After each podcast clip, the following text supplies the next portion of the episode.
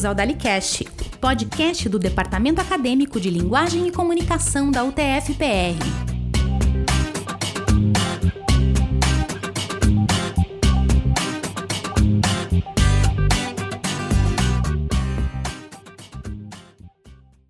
Olá a todos, como vocês estão? Aqui quem fala é Gustavo Dixida e esse é mais um episódio do nosso querido DaliCast, o podcast do Departamento Acadêmico de Linguagem e Comunicação da UTF-PR.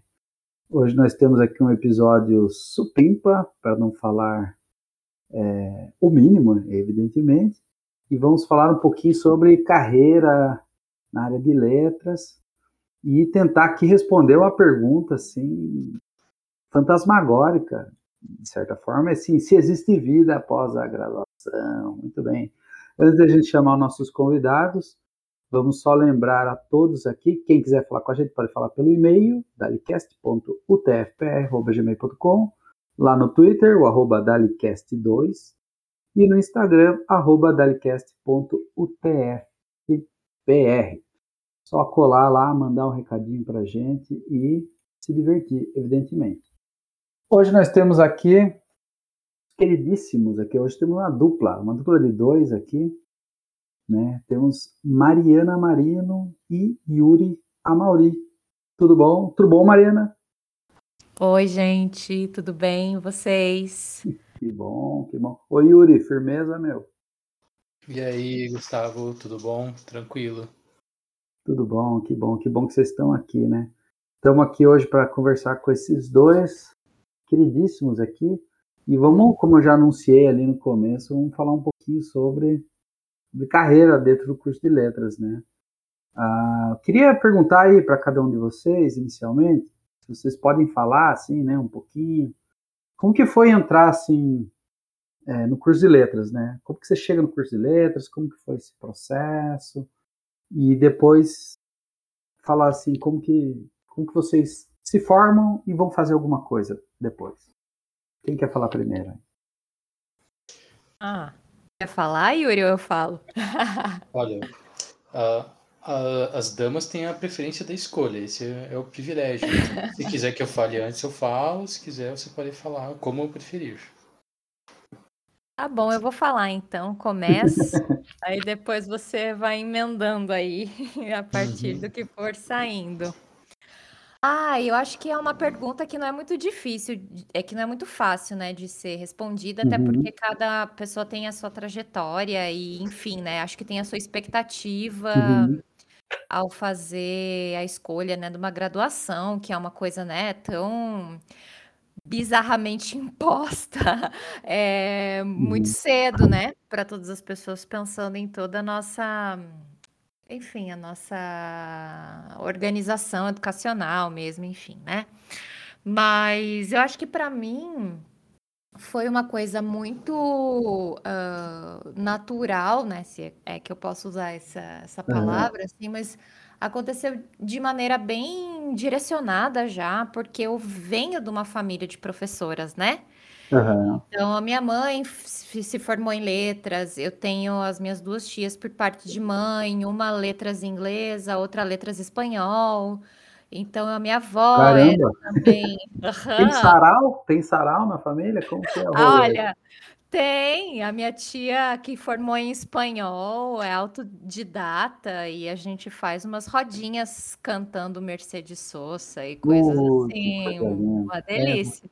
É. Sensacional. Então, foi uma coisa assim, muito que sempre, né, fez parte assim do meu dia a dia enquanto é, pessoa crescendo assim. E por conta disso, meu pai também, né, teve um. Ele é engenheiro, mas dentro da carreira fez vários anos assim de docência e eu acompanhava, né, ia, assistia às aulas com ele quando ele precisava cuidar de mim. Então eu acho que foi um movimento muito, como eu já disse, né, muito facilitado por essa rotina que já me era muito próxima. Uhum.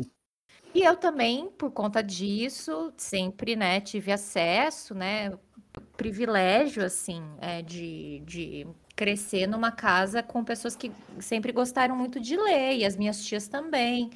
Então, eu sempre fui presenteada, especialmente por uma tia, que é que fez letras em inglês português, a Mariodete. É, ela sempre me deu livro, desde que eu era Uhum. pequena, assim. Então, acho que foi mesmo a paixão, né? Essa coisa que eu peguei muito dela, assim, esse hábito. Meu pai também com muito hábito de leitura. E aí Uhum. fiz a escolha e fui, fui para letras, né? Aham. Queria trabalhar com texto. E, e, e acho que é isso. E daí a gente já emenda para falar depois, assim, como é que é? Você falou, não, eu- me chamou a atenção que você falou da, da É. pressão, né, de a gente escolher a carreira tão novinho. Vocês entraram novinho, assim, tipo 17 anos na graduação? É, eu acho que eu entrei já tinha 18, mas foi bem isso, assim, bem, bem Aham. cedo, né? É até assustador pensar que hoje, né, se eu tivesse que escolher hoje, assim, claro, já tendo feito letras, é, talvez eu faria hoje outra coisa, história e tal, mas eu acho que só escolheria isso é, também porque letras me abriu muito a possibilidade da leitura, Aham. né? E da É, leitura você falou. crítica. Então. É, hoje eu faria uma filosofia, acho. Ah, total, eu Por, também. por, por, por, por, é, por brigas dentro de casa, até que isso pudesse gerar. Assim, que a Elo odeia quando eu viro um filósofo. E ela, pare de filosofar, pelo amor de Deus, homem. Daí um dia eu falei pra ela assim, eu acho que eu faria a filosofia dela, por quê? É fazer música que você ama. Tá? Meu Deus, não, mas eu acho que eu faria filosofia, sabe aquele negócio assim, de, de gostar do, do, do, do negócio? Uhum. Mas eu acho, assim, eu não tenho mínima energia, condições, nem de lavar um copo hoje. Mas, tipo, um copo a mais, né? Eu quero dizer, imagine fazer uma graduação de filosofia, né? Você tem um hall de copos que você consegue lavar no, no, no, seu rolê, né? Mas, tipo, uma, graduação em filosofia eu não, eu não ia aguentar, não. É, se você quiser falar, quiser explicar para o pessoal, assim, porque você e Yuri são formados em letras português e inglês, né? Na UTF. Isso. Ah, então. Quer falar um pouquinho sobre isso? Porque esse é um curso que, né, tá em descontinuidade. Como que, como que é fazer parte dessa, desse grupo, assim, que tem uma dupla licenciatura? Eu tenho também, né, dupla licenciatura. Uhum. E, embora nunca tenha atuado, né? Mas é um negócio que tá meio que sumindo, né? Não sei se vocês têm essa impressão. Sim, é um movimento, né? Acho que começou na UTF, mas vários cursos ali de dupla licenciatura na UF, né? Na UFPR tem também é, acabado, assim, né? É. Tudo tem se encaminhado para esse fim, assim. Até uma coisa que a gente discute bastante com, com uma colega do, do espanhol, né? A Fer, ela fala, nossa, a licenciatura no espanhol, que é dupla licenciatura, está caminhando, né? Para o fim, assim. E, Uhum. e é difícil às vezes para a gente ver isso, né? Porque acontecer. É, para mim, assim, é, foi muito, muito impressionante ter, ter ido para o inglês e ter feito a dupla licenciatura pra, por, por poder ter aprimorado muito da minha é, capacidade linguística, se é que eu posso falar assim, em outra língua, e levar duas línguas e o estudo de duas línguas Uhum. é, de forma, né, concomitantemente, eu acho que a gente consegue, enfim, ver as duas é, separadamente, mas é inevitável fazer comparações, assim. É. Então, Ou as reflexões, né? Ficam complementares, uma ajuda a outra. Não, de acordo. exato. Não, eu ia falar que acho que, pelo menos para mim, o que é mais, mais significativo na dupla licenciatura é uma questão de mercado de trabalho. Que eu vejo, é, enfim, Uhum. não, não é que eu vejo, mas pensando em por que, que eu entrei na, nas letras, né? É, eu quando eu pensei em fazer letras, eu, eu ia para letras francês puro, né? Bacharelado em francês direto. Mas como eu estava fazendo outro, te, outro curso na UFPR, eu fui daí para o TFPR, que só oferecia a dupla. E foi muito bom eu ter feito uma licenciatura dupla em português e Aham. inglês, porque quando precisei arranjar emprego, eu tinha aí duas áreas de atuação possíveis. E Uhum. tenho, tem uma série de pessoas né, que, que estudou junto com a gente, cujo foco era o português, mas que quando se graduou só encontrou oportunidade no inglês, né? E também é. vice-versa. Tinha gente que queria atuar no inglês, mas acabou caindo no colo uma oportunidade em português. É. Então acho que essa é a, a, coisa mais legal, que te dá uma versatilidade muito grande. É. É, é, é tem, acho que a versatilidade é potencial, né? Ela não é. é você, potencialmente tem uma versatilidade. Mas aqui em casa, né? Como fala aqui em casa, que é eu Keilo, né? Os dois formados em letras, na licenciatura do. Ela licenciatura e eu bacharelado duplo. E eu nunca trabalhei com língua espanhola. E ela só trabalhou com língua espanhola. Mas maluquice, assim. E não foi assim, algo assim que falou, ah, não, tipo, um não sobrepõe o que o outro está fazendo. Não, não foi isso. Foi um negócio que aconteceu. Né? Eu acho que talvez eu tenha entrado na dupla licenciatura, na, na, na graduação dupla, eu estava interessado na língua estrangeira por outras coisas, assim, sei lá, para ler no original, era para dar aula, assim, sabe, uma coisa assim. Uhum. E vai entender, né? Hoje eu não sei, nem lembro muito bem. Mas é o que eu estava falando, às vezes essa, essa, essas possibilidades são potenciais, né? É claro que, evidentemente, isso é útil, né? Tendo potencial, ela pode te ajudar em algum momento. Mas não, é, não há garantia, né? O que, que é, Yuri? Pode Nossa. falar. Não, não, só estava concordando com você. Viu? Deixa eu. Ah, beleza. Deixa eu replicar aqui a pergunta. Você falou bem rapidinho isso. Você fazia outro curso, daí foi para letras, é isso? Como que, como que é um, ah, como que é isso? Explica pra gente. ah, é porque eu acabei nem nem respondendo a, a primeira Isso, pergunta, né? Responde a primeira pergunta adiante, né, como que eu cheguei nas letras. Ah, bom, diferente da Mariana, eu não tenho essa, digamos, estrutura familiar nas letras. Eu acho isso muito genial nela, né? que tem toda uma, uma linhagem, né? A minha, a minha linhagem é de professores, sim, professores universitários. Meus dois avós, meu pai, for, são, foram e são professores, né? mas tudo da área de exatas, né? Matemática, um foi da química, meu pai da engenharia, minha mãe também é engenheira. E. Um, daí você é rebelde. É, daí acaba, acaba sobrando para mim, né? Ser, ser um rebelde. Pelo menos do, do lado da profissão. Mas, mas assim, né? Até o, o ano de prestar o vestibular eu não sabia exatamente o que eu ia fazer. Eu tinha um puta interesse em música mas eu não sabia se ia fazer ou não, porque não tinha conhecimento teórico, né, daquela uhum. grande prova prática. Não, a prova prática não é tanto problema, né? o problema é a prova teórica de entrada. E daí eu estava sempre oscilando nisso, eu até pensei, tá, então acho que eu vou fazer uma engenharia aí, alguma que, que seja mais, que seja menos chata, digamos. Até tinha pensado em fazer engenharia ambiental, mas daí acabei uhum. jogando tudo para os ares mesmo, falei, ah, dane-se, vamos fazer o que a gente quer. É, e daí da, da música eu pensei em fazer letras francês, mas e aquele ano foi o ano em que, em que inaugurou, isso foi 2000 e, 2008 para 2009, né, então tinha 17 para 18 anos, e esse foi o, o, ano em que inaugurou na UFPR o curso de luteria, né, que é tecnologia em construção uhum. de instrumentos musicais. É e daí eu falei, pô, massa, primeiro curso da, da América Latina, né, primeiro curso superior da América Latina de loteria, tem a ver com música, eu tocava guitarra naquela época também, então vou fazer isso. Mas aí meus pais falam, cara, mas bora lá fazer, ter uma segunda opção, sabe? Não precisa nem fazer, mas só presta o vestibular para fazer uma, uma segunda opção.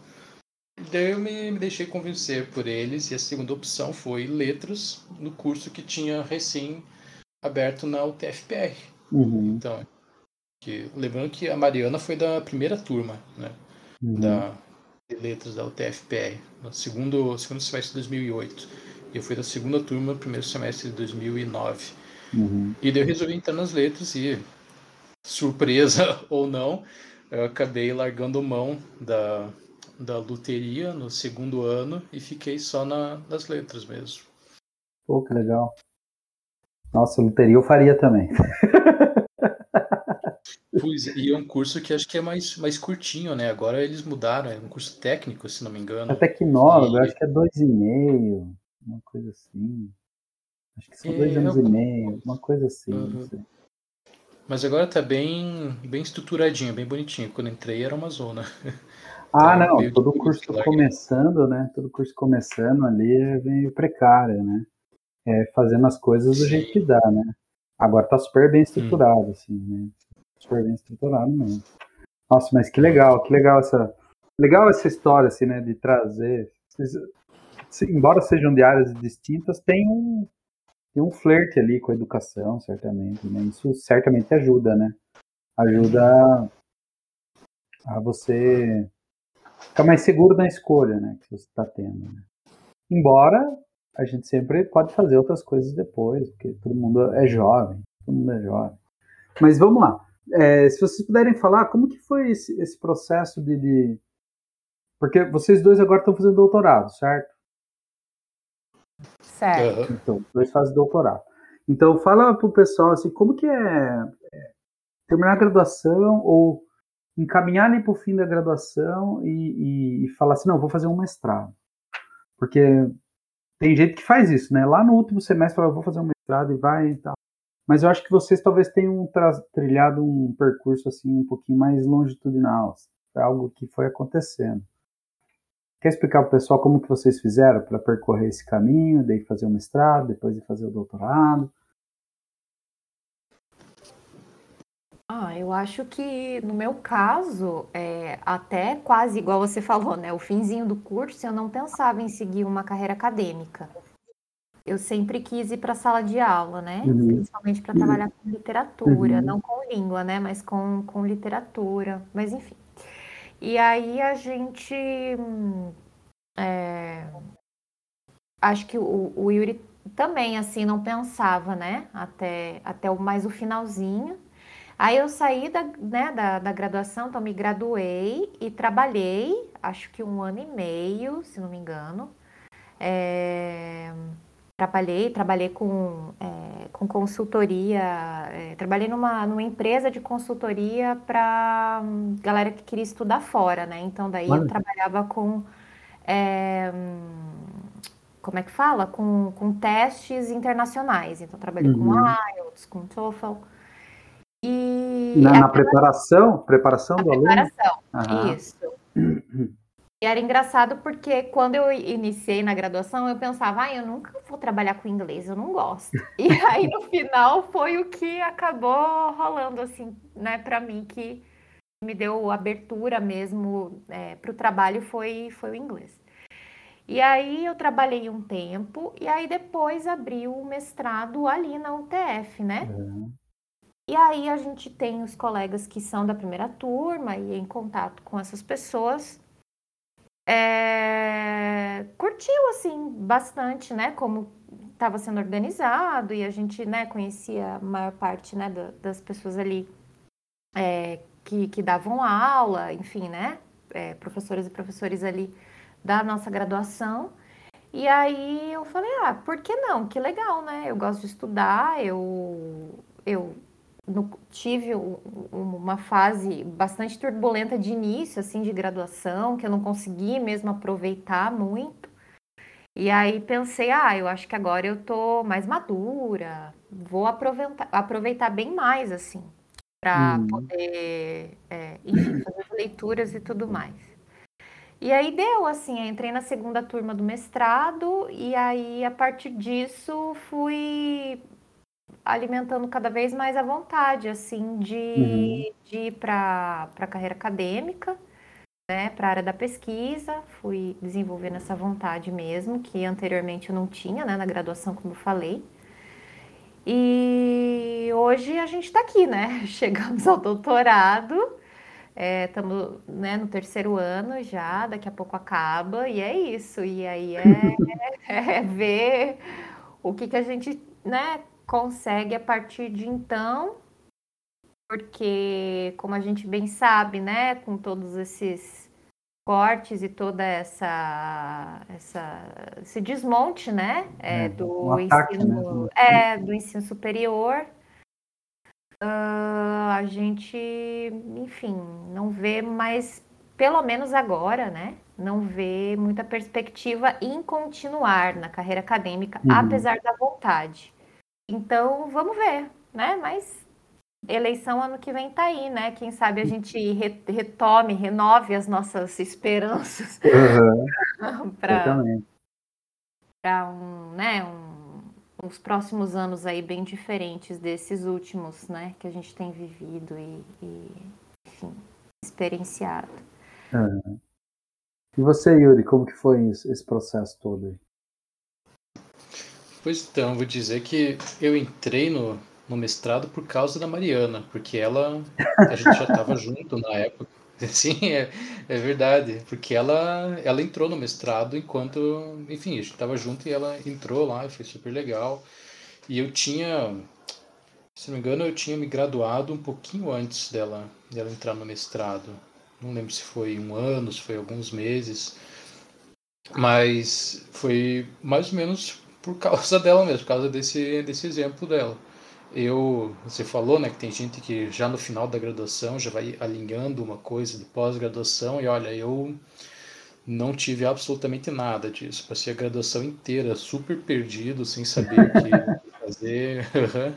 é, não sabia se queria ir para sala de aula, se queria sair para outro curso, ou seja lá o que for.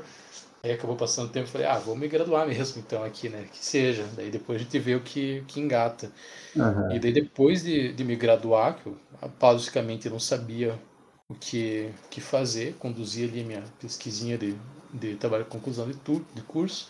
Daí fui dar aula particular, passei acho que mais ou menos um ano dando aula particular, até que resolvi entrar no mestrado, né? Por causa da Mariana, que ela estava pesquisando e estava sendo bem bacana. E daí foi isso. Eu tentei. Inicialmente eu, eu pensei em fazer na USP, porque a minha área era uhum. da semiótica. E daí eu comecei a fazer aulas como aluno especial por lá. Só que daí eu não estava gostando muito da, da estrutura, do esquema de viajar para lá toda semana para ter aula. E daí eu comecei é a fazer. Sim, é muito, né? Você chega a quebrar. E daí eu também comecei a fazer aula, só acompanhar a Mariana em uma das aulas dela na pós, do, do Rogério, de Estéticas Contemporâneas, alguma coisa assim. Uhum. E foi muito legal essa disciplina. Eu lembro que, nossa, eu me preparava e, e lia os textos e curti mesmo. Eu pensei, ah, vou fazer então na UFPR, né? não vou fazer na UT, vou fazer na UFPR. Daí eu acabei entrando no segundo semestre como aluno especial lá, fazendo uma disciplina, prestei o, o processo seletivo e acabei entrando. Então foi assim, foi quase de improviso, eu diria, que eu entrei na pós-graduação. Teve nada de projeto. eu não diria que isso é improviso. Bem, é um roteiro bem legal, assim, de, de se aproximar, né? Se aproximar do curso. Você vai lá, Sim. assiste uma matéria tal, você vai se aproximando, assim, né? E isso facilita, né? Você se sintonizar com, com que as, as reflexões, principalmente, né? Hum. Quando a gente fala que é de improviso, a pessoa, tipo, ah, no almoço de domingo, ela fala, eu acho que eu vou fazer um mestrado. Dela, ah, tem um aqui, pô, já escreve um projeto e ela nunca se sintonizou com aquele programa. Ela nem se conhece ninguém. E isso eu acho improviso. que às vezes trazem boas surpresas pra gente, evidentemente. Mas improviso. Uhum. Eu vejo que o que a maneira como vocês conduziram é uma maneira muito bacana, assim, e, e bem e, bem comum, assim, bem comum no sentido positivo mesmo, assim, né? Bem, bem, bem bacana. Que legal. Deixa eu perguntar aqui um negócio assim, o que, que vocês estão pesquisando agora? Tipo assim, se você for explicar para alguém que não entende do que vocês fazem, do que a gente faz. Ah, meu Deus. Ele estava no churrasco, daí apareceu lá um, um, um, algum parente engenheiro do Yuri. Entendeu? Oi, Mariana, tudo bom? Tá fazendo doutorado? Não quer? Daí você tem que explicar, assim, sabe? Com legenda, assim. Legenda, é, é. Quase que precisa da legendagem. Vocês estão pesquisando, vai, vamos ver. Bom, é, desde o mestrado eu pesquiso dentro de uma abordagem né, da crítica é, literária chamada ecocrítica, então que bem assim, por cima, né? Tenta uhum. aproximar ideias, reflexões, é, até mesmo filosóficas, é, referência à ecologia da literatura e o trabalho da literatura com as naturezas, né? uhum. representações, enfim, mas não só. E agora no doutorado é, eu pesquiso então pensando um pouco em sensibilidades ecológicas, né? Então como a gente tem vivido aí e sentido nessas né, grandes viradas, a virada que, que se diz, né, a virada é, das plantas, a virada ecológica, é, dentro da literatura, da poesia contemporânea escrita por mulheres. Uhum. Então, investigo, né, como essas sensibilidades elas estão atreladas é, mais ou menos ao discurso hegemônico, né, que a gente poderia pensar que é o discurso aí que é o discurso de governo, mas não, né? As poetas selecionadas elas fogem completamente a essa ideia. Uhum. E como se dá, né? Essa representação, se ela é hegemônica uhum. também, se ela é homogênea, se ela lida com ideias universais de natureza ou se foge disso, enfim. E, e é mais isso ou menos isso UFR, que eu tenho né? feito. Isso. isso. Quem está te orientando uhum. lá? É o professor Klaus Edsperger. Não conheço ele, não é da minha época. Uhum. Que legal, que legal, muito bacana. Vamos ver, vamos ver se o Yuri consegue explicar aí para um tio engenheiro o que ele anda fazendo. É, eu diria para o tio engenheiro que eu estudo as coisas que um francês que já morreu há 150 anos falou enquanto estava vivo. Quando estava hum presumivelmente sóbrio. Mas é claro, né, que isso não, não ajuda muito. É, eu, como Mariana, também pesquiso dentro da área da literatura.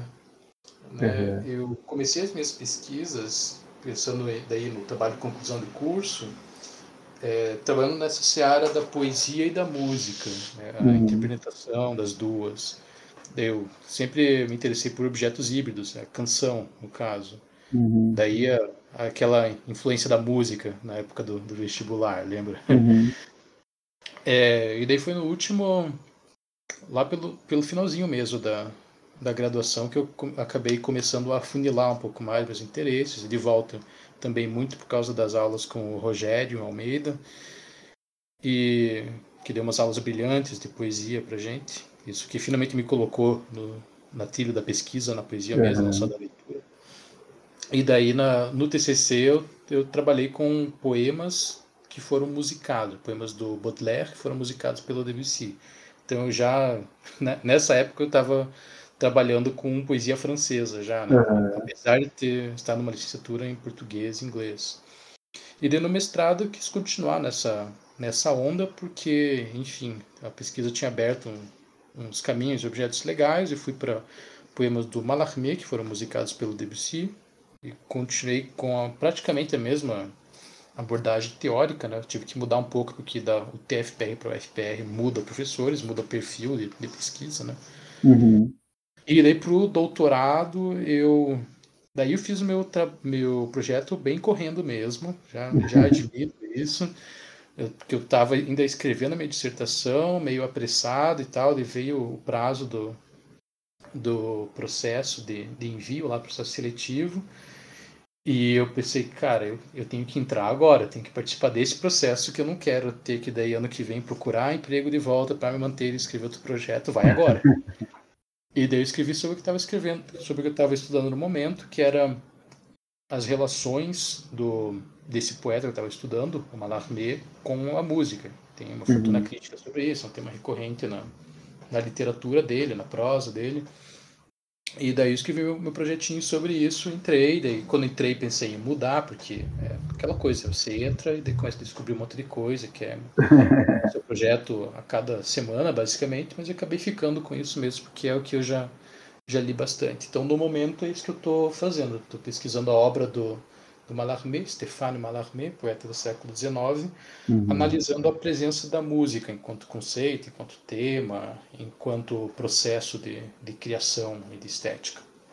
Oh, que legal, hein? Aí é legal, hein?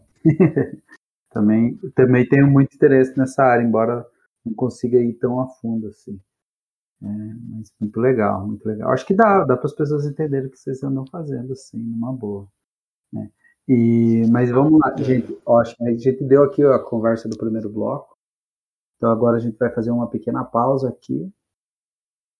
Vai subir a nossa querida vinheta aqui, feita pelo nosso querido Lucas. E daqui a pouco a gente volta.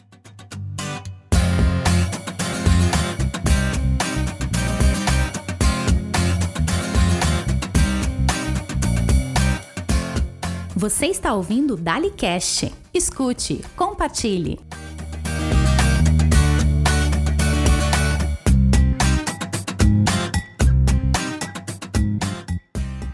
Beleza, estamos de volta aqui, o segundo bloco. E agora aquele nosso segundo bloco característico, bem-humorado, com balões e foguetes. Foguete não, foguete é muito barulhento. Mas com balões e língua de sogra, essas coisas. Vamos lá. Ah, eu vou fazer uma pergunta aleatória para vocês, pode ser? Bora. Bora. Eu, eu li esses dias aqui que, que a batata frita é o, é, o, é o rolê que une todas as tribos. Né? Veganos, carnívoros, tudo mais. Mas é, existe polêmica na batata frita. Quer ver? Batata frita, chips ou palito? É tipo aquele, aquele é, passo a repassa da Xuxa, assim, que ela faz uma pergunta e daí você responde. Não, não tem resposta errada, não tem resposta Ah, errada. É, é só, é só um exercício de polêmica, de conversa. Ah. Batata frita, chips ou palito? Pra mim, palito. Yuri. Eu, eu vou agora tentar aprofundar um pouco a questão, porque eu não sei se eu entendi conceitualmente. né?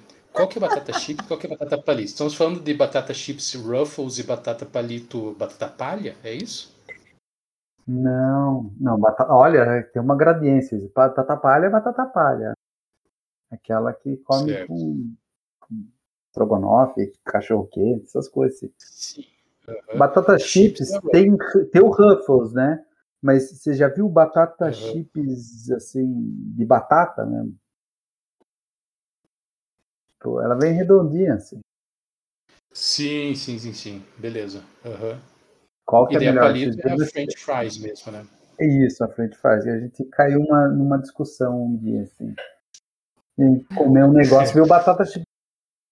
Cara, isso aqui é bom, não lembrava que era bom.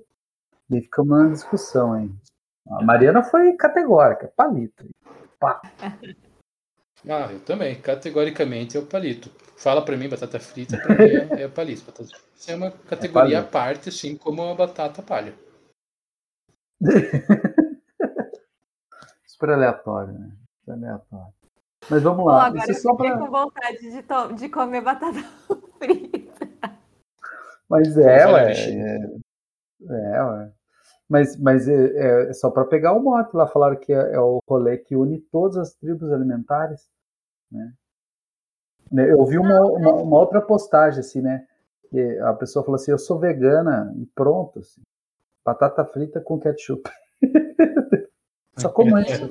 Coisa Mas mais tem fácil. gente né? que, que come batata frita com sorvete, né? Aquelas, aqueles experimentos, assim. Então, tipo, é bizarro. É, eu, eu não sei o que é bizarro disso, né? Se é o sorvete por ser doce ou é sorvete por ser gelado. Né? Eu acho que o é meu. verdade. O salgado com doce, pra mim, é perfeito. Sempre vai fechar bem. Mas o quente com gelado, às vezes eu tenho um, um ranço, assim. Não sei, Ah, com certeza. sei lá. Mas é porque talvez eu não goste tanto de sorvete. Deixa eu perguntar um negócio. É, É não- polêmico. é polêmico, Nossa, eu sou polêmico. Eu, eu fico com frio, tá no sorvete com frio. Não é que eu não gosto de sorvete, mas fica com frio. Dói a cabeça, sabe aquelas crianças? Ai, minha cabeça, gelou o cérebro, sabe? Sou eu. Deixa eu perguntar um negócio pra vocês aqui. Vocês participaram do, do grupo de teatro da professora Maureni, né? Sim. Sim. O grupo Revanche, né? Como, como, como que era participar disso aí? Conta umas histórias pra nós. Olha, era bem legal. É, começou com um projeto da, da, da Maurini, né? Então, da professora Maurini, é, a ainda na graduação, então ela deu uma disciplina chamada literatura alemã. Então, para quem não sabe, né, ela, enfim, estudou alemão e tem uma longa é, leitura, assim, da obra do, do Bertolt Brecht, né? Não sei uhum. nunca falar o nome dele. E é isso. é assim que, que seguimos, porque eu não sei falar alemão. Mas aí a gente se inscreveu na, na disciplina de literatura alemã, que foi basicamente lidar com, com alguns textos dele, né? É, uhum. É, dramáticos, e aí ao final a gente então tinha essa ideia de, de performar, né? De encenar, e assim foi, com a exceção e a regra. Uhum. É um texto dele, foi, foi uma experiência super legal. E daí a gente, enfim, aquele, daquele grupinho surgiu o, o, o, o grupo mesmo, né? Que uhum. depois fez algumas peças, né? Tem algum, alguns textos aí que a própria Maurini escreveu. E a gente trabalhou com outros do, do Brecht também e uhum. alguns poéticos do, do Poleto, né? É, nosso também antigo professor na UTF. Mas era legal. sempre, assim, muito bacana, é, até porque a gente conseguia se reunir fora do horário de aula e às vezes ficava o dia todo, assim, na universidade. Então, de manhã, né, de tarde, na verdade, fazia as aulas da graduação, então às vezes estendia um pouco até a noite, ficava para os ensaios do teatro. Então a gente, assim, quando estava em atividade com revanche, é, morava na universidade, né? E consegui experimentar, assim, muita coisa da universidade em termos de extensão. Eu uhum. acho que é uma coisa que a gente tem que falar e tem que. E, meu, tem que falar da importância, assim. Então, com essa possibilidade de trabalhar com teatro, a gente cons conseguia fazer várias outras coisas relacionadas à extensão também. Uhum. Então, acho que boa parte da vivência, assim, na universidade vem também da extensão, né? Da, uhum. da, língua, da possibilidade de fazer outra língua, da possibilidade de fazer teatro, fazer música, coral, né? Uhum. É, gente teve um pouco de contato também com o coral. Então, assim, foi, foram, foram bons tempos. O, o, o grupo tá o quê agora? Tá o quê? Tá agora com o retorno das atividades? Como que tá isso? Não, tá bem parado. Parado. Depois que a gente se graduou e que apresentou Troianas, né, que foi acho que o último grande projeto assim do Revanche, é... Até eu acho... participei do Troianas, caí de paraquedas. Isso. caí de paraquedas na peça. Tocou, né? Caí de violão na peça, lá, puf, toquei o violão lá. Assim. Então eu acho que não, não tá mais em atividade, né? Infelizmente. É... E agora também é, online fica difícil. Sei que existem, né, uhum. né? Muitos grupos que se organizam, enfim, dessa forma. Mas a gente não, não se organizou assim, não, para dar continuidade. É, eu, eu, eu, participei do, do desse, dessa peça lá, era uma ponta, né, muito rápida lá, só para tocar mesmo. Mas eu adoro aquele texto, assim, acho muito bom. E, e eu, eu sempre acho assim que tem certos elogios bizarros assim no teatro, e eu vou fazer um elogio bizarro. Assim, o Yuri, assim. Yuri, eu odeio aquele seu ah, personagem. Cara, eu odeio, cara, eu odeio, eu tenho muita raiva daquele personagem. E esse é o melhor elogio que eu acho que você poderia ter. Você concorda comigo? Com certeza, eu agradeço. Ele é detestável, né? um personagem detestável. É porque a, a Maldini falava Fala isso. isso. É, cara, acabava a peça, eu falei, que eu quero esganar, quero esganar o Yuri. Olhava assim, eu chegava em casa e falava para ele, é detestável aquele personagem dela, é detestável. Detestável. Eu falei, isso é um baita elogio dela. É um baita elogio. Só concordando comigo. Né? Não, Toda vez que tem. lisonjeado de, que bom, que bom que eu não estou te ofendendo, que bom. É, quem não viu a peça, em algum momento vai, vai ver, de alguma forma, se, se isso volta, se foi gravado, eu não sei. Mas é um personagem detestavelmente maravilhoso. muito bom. Muito bom mesmo. E o legal da, das troianas é que a gente o, o, texto não foi escrito por uma pessoa só, né? A gente escreveu tudo ah, em colaboração. Fala desse processo. Foi basicamente cada um dos, dos atores e atrizes, né? Escreveu o seu texto, daí depois a gente foi colaborando e tudo mais, mas a ideia era, né, que era para tratar de diferentes mulheres, né, interpretar diferentes mulheres, então cada ator que interpretar uma dessas mulheres ia fazer sua pesquisa de campo, ia atrás de é, se inteirar de, acerca dessas uhum. mulheres para escrever a sua, a sua parte, né? Basicamente vários uhum. monólogos. Né? Mas aí a gente tentou uhum. escalonar esses monólogos. Então cada um ficou ficou encarregado de fazer isso, de procurar essas outras vozes e trazer uhum. elas ao teatro. Muito legal, assim. Acho sensacional. Foi uma peça muito bacana, assim. E eu, uma das coisas que eu mais gostei de ver essa peça foi a, a, a instalação, né? cenografia mesmo, assim, né? de aproveitar o espaço ali da universidade, assim, na frente do Dalic, ali na entrada da 7 de setembro, falei, caramba, aqui isso aqui é um, é um teatro, né? Tipo, como eu nunca tinha pensado nisso, sabe aquele, quando você se dá conta, assim, é aquela coisa que só quem mexe com o teatro ele tá olhando, enxergando as coisas. Então, uhum. ele mexe com a nossa percepção do espaço. Uhum. É, para sempre você olha ali agora, você entende aquele espaço como uma potência teatral. Assim. É fabuloso. Deixa eu fazer um, umas outras perguntas aqui para vocês, que é o seguinte.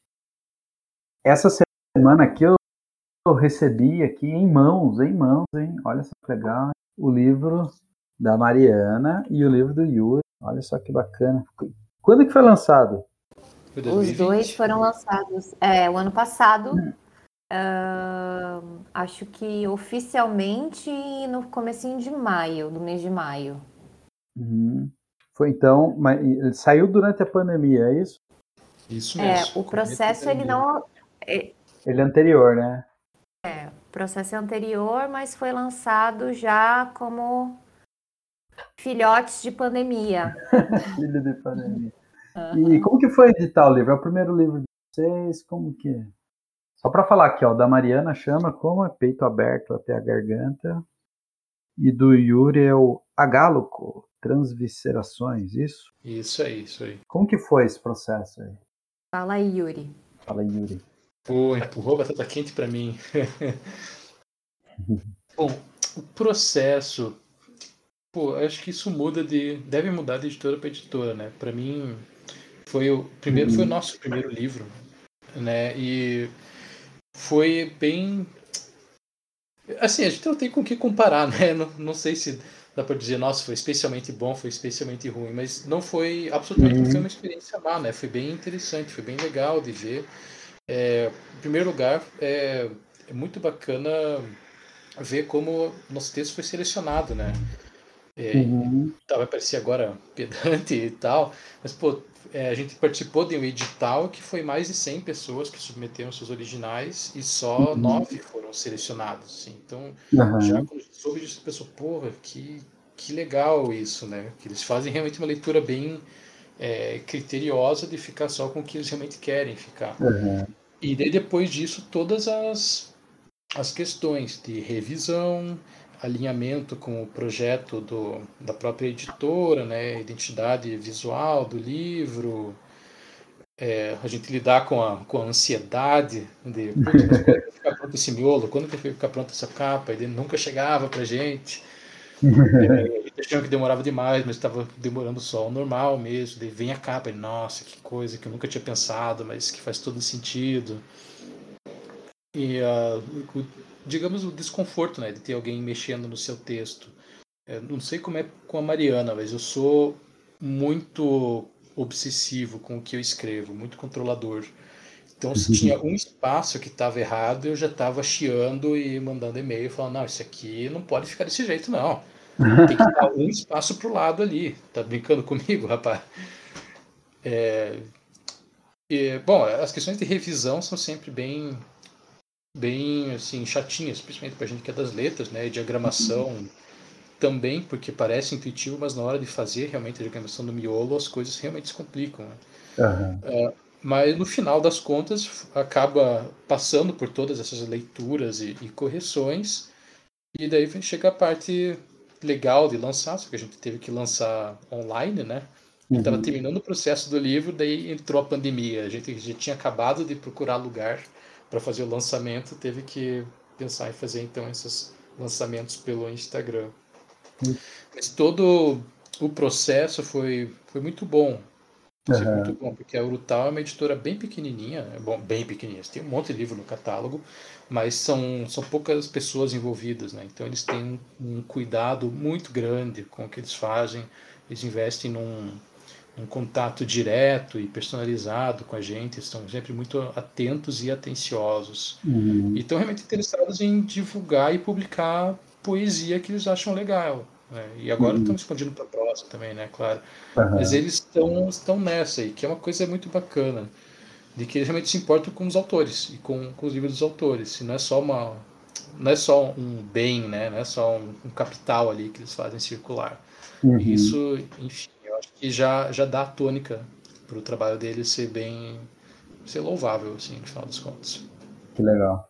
E você, Mariana, como que foi esse rolê todo? Ah, então, a gente passou nessa mesma chamada, né? É, que foi lançada pela editora Urutau.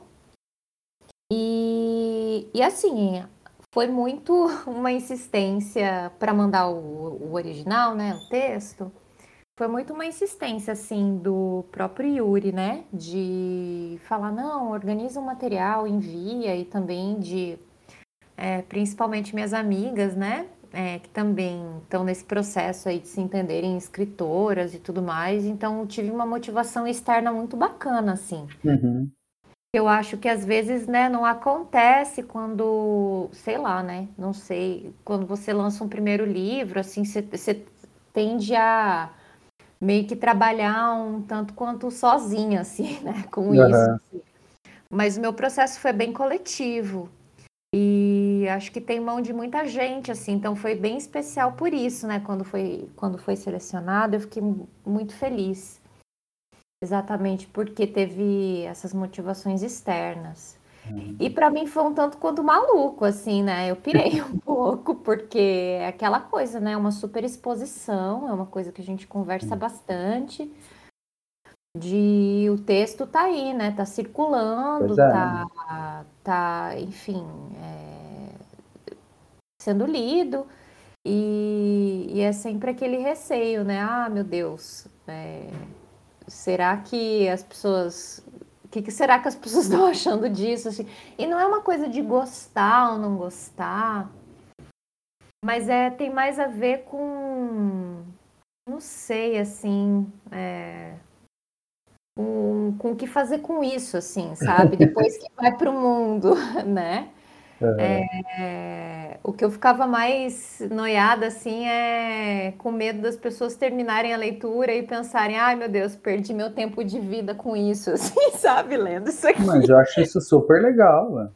Uhum. Porque se a poesia fizer a pessoa sacar que ela tá perdendo tempo de vida, é, porque ela saiu do celular, porque ela, quando ela tá no celular, ela não tá sacando que ela tá perdendo tempo de vida. De fato. Tá entendendo? Esses dias eu vi, eu vi uma, uma charge, charge não, uma tirinha do André Dahmer, que eu adoro, é a acidez mais genial, acho, dos cartunistas aí que eu sigo. Com certeza. o Dahmer é sensacional. Detinha ele lá, é um cara assim, deixa eu perder mais um tempinho de vida antes de dormir, ele mexendo no celular na cama. Assim. que é isso, assim, se a poesia faz a pessoa falar assim, cara, por que, que eu, eu gastei, né, lendo isso, gastei meu tempo lendo isso, Cara, a poesia venceu, sabe? De fato. Você tá entendendo? Eu, eu, eu acho, mas, mas eu sou uma pessoa que mudou muito o raciocínio depois da pandemia. Assim, né? Uhum. Talvez, eu acho que todo mundo que escreve, gosta de escrever, tem um receio, né? Tem um, não é nem um receio, mas talvez um alguma coisa que segure, né? Você não quer expor o texto, às vezes é íntimo demais, não sabe quem vai ler, como que aqui vai circular. Cara, e a pandemia, para mim, é assim: dane-se, eu vou escrever, eu vou circular, vou, vou publicar. Eu não vou guardar nada. Não vou guardar nada. Massa. Eu quero, não quero guardar nada. Então eu quero fazer tudo que eu posso. Mas isso eu acho que é rescaldo aí do, do processo pandêmico, né? Mas o de vocês é anterior, né? É, é anterior. anterior. Ah, que legal, né? Que legal. Eu ainda não li, tô aqui com os livrinhos aqui, lindos, a capa, nossa, a capa é maravilhosa, uhum. né?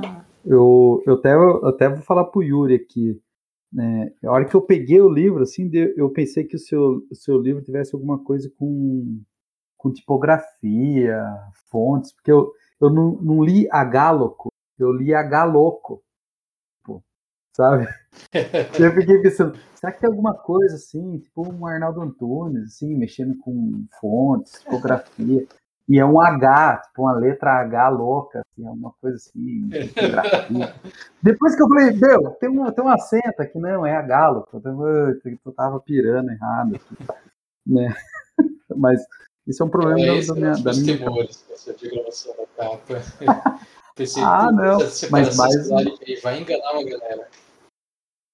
Não, mas é que eu passei reto o acento. O problema é meu, não é do livro, tá entendendo? mas, mas veja como eu abri uma chave semiótica de leitura. Assim. Fui para outro lugar. Isso, mais uma vez, a poesia está vencendo, tá entendendo? Total, total. E, e, quando veio o segundo livro aí? Como que, como que tá esse processo?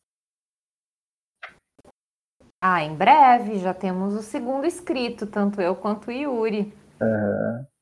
É, acho que o Yuri tem até o terceiro aí. Enfim. Ah, que legal. Daí o filhote da pandemia.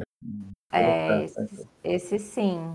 É, é, acho que a pandemia jogou todo mundo para uma introspecção aí que precisava sangrar para algum lado, né? Vazar para algum né? Então, para. Sim, com certeza. É, eu publiquei dois na pandemia. Não aguentei. Tipo, é. tive um negócio assim, né? Segurando a gente.